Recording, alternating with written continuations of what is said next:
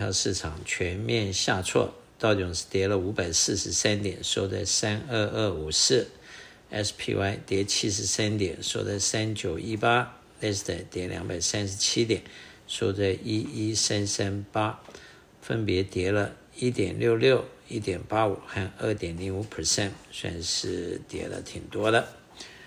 再来看一下欧洲方面。呃，英国负零点六三，德国正零点零一，法国负零点一二。亚洲方面，日本负一点三一，香港恒生负零点六三，中国上海负零点三五。今天下挫的主要的原因是，呃，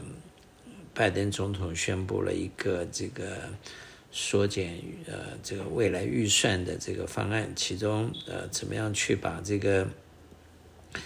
呃，美国的国债呃，要利用长时间的时间去还还掉三兆金，主要的就是它要加税，要加所谓的富人税，同时也要加这个公司税啊，这两个对市场来讲都算是一个坏消息。那么再来看一下这个利率方面，今天利率是，是微微下降的，以美国来说，十年的利率。在三点八七，昨天还在三点九九，加拿大三点一五，巴西十三点一，墨西哥九点一四，德国二点八三，法国三点一三，荷兰二点九九，瑞士一点三七，日本零点四九，纽西兰四点四三，印度七点三二。美国的短期债券三个月的在四点九，六个月五点一四，十二个月五点零二，两年四点八，五年四点一四，十年三点八七，三十年三点八三，十年到三十年利率在三点八，啊，六个月到十二个月在五点零四到五五点一四到五点零二，两者之间有一个很明显的一点二个 percent，大约五个 quarter 的 gap。这么严重的倒挂现象是属于不正常的现象，所以它不会持续 forever。那基本上的看法就是，美国的经济在未来有衰退的可能性，也就是所谓的硬着陆。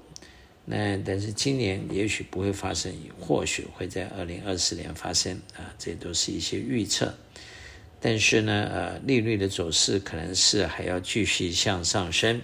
上上升的这个呃幅度，按照原来的呃看法是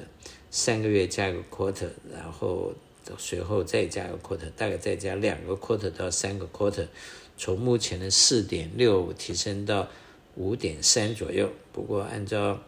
昨天呃 Federal Chairman Powell 的暗示，有可能五点三是不够了，要升到可能要升到五点六到五点七。换句话说。利率上升的幅度和速度可能都会比原来预计的呃情况坏啊，就是利率要上升到更高，然后利率高利率的持续的时间要比原来更久，因此今年呃降利息的几率就会呃降低，同时呃甚至于今年也许没办法降利率，通膨的状况比预计的坏，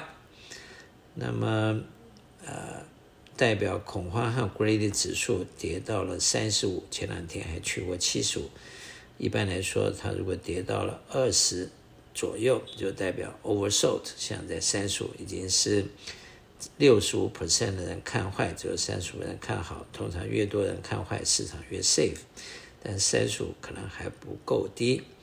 美元的指数在一百零五点一八。啊，美元兑人民币六点九六，美元兑日元一三五点九三，美元兑欧元零点九四。美元在过去呃一年里的 range 是从一百一十五到呃一百零二，从一百零二现在反弹到一百零五。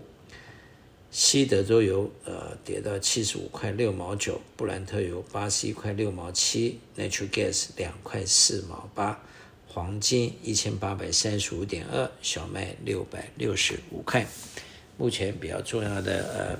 影响市场的，除了利率之外，就是美国的国债啊、呃。显然，国债的问题让呃拜登总统还有美国的财政部都非常的伤脑筋，